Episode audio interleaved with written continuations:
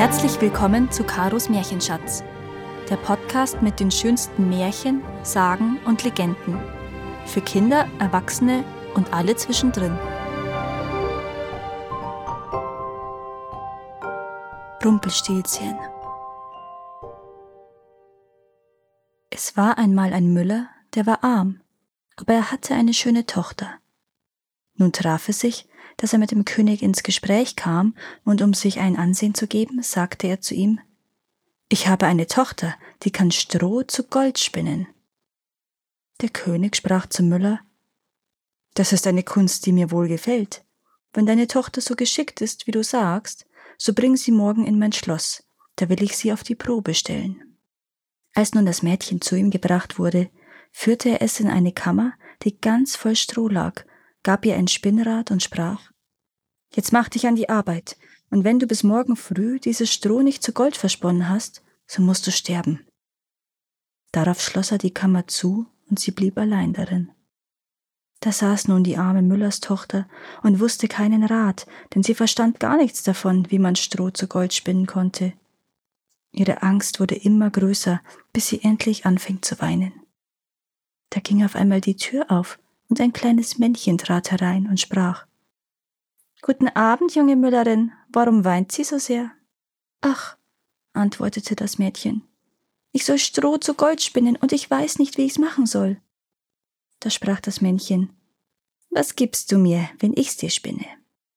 Mein Halsband, sagte das Mädchen. Das Männchen nahm das Halsband, setzte sich vor das Spinnrad und schnurr, schnurr, schnurr, dreimal gezogen, war die Spule voll. Dann steckte es eine andere auf, und schnurr, schnurr, schnurr, dreimal gezogen, war auch die zweite voll. Und so ging's fort bis zum Morgen, da waren alle Spulen voll Gold. Bei Sonnenaufgang kam schon der König, und als er das Gold erblickte, staunte er und freute sich, aber sein Herz wurde nur noch goldgieriger. Er ließ die Müllerstochter in eine andere Kammer voll Stroh bringen, die noch viel größer war, und befahl ihr, auch das in einer Nacht zu spinnen, wenn ihr das Leben lieb wäre. Das Mädchen wusste sich nicht zu helfen und weinte. Da ging abermals die Tür auf, und das kleine Männchen erschien und sprach Was gibst du mir, wenn ich dir das Stroh zu Gold spinne? Meinen Ring vom Finger, antwortete das Mädchen. Das Männchen nahm den Ring, fing wieder an zu spinnen und hatte bis zum Morgen alles Stroh zu glänzendem Gold gesponnen.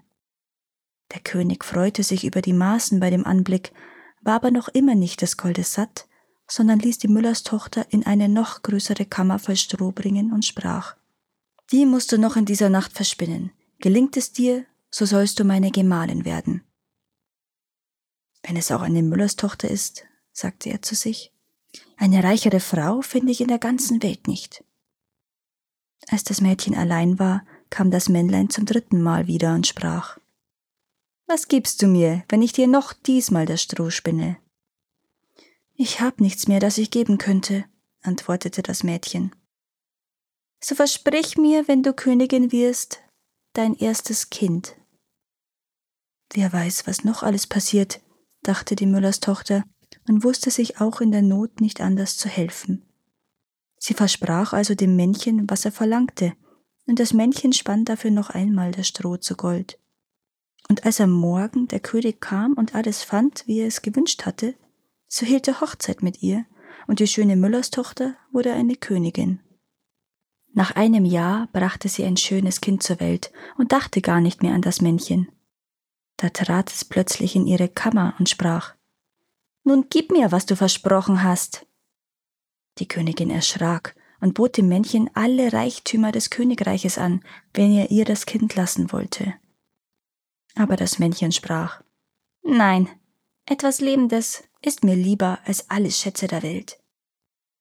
Da fing die Königin so an zu jammern und zu weinen, dass das Männchen Mitleid mit ihr hatte. Drei Tage will ich dir Zeit lassen, sprach es. Wenn du bis dahin meinen Namen weißt, so sollst du dein Kind behalten. Nun besann sich die Königin die ganze Nacht über auf alle Namen, die sie jemals gehört hatte, und schickte einen Boten über Land, der sollte sich erkundigen, weit und breit, was es sonst noch für Namen gäbe. Als am anderen Tag das Männchen kam, sagte sie alle Namen, die sie wusste, Aber bei jedem sprach das Männlein, so heiß ich nicht. Den zweiten Tag ließ sie in der Nachbarschaft herumfragen, wie die Leute da genannt würden, und sagte dem Männlein die ungewöhnlichsten Namen. Heißt du vielleicht Rippenbiest oder Hammelswade?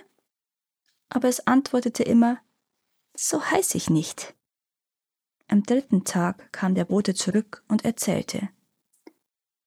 Neue Namen habe ich nicht gefunden, aber wie ich an einen hohen Berg kam, so sah ich da ein kleines Haus, und vor dem Haus, da brannte ein Feuer, und um das Feuer sprang ein Männchen und schrie.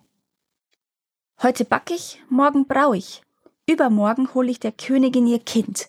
Ach, wie gut, dass niemand weiß, dass ich Rumpelstilzchen heiß.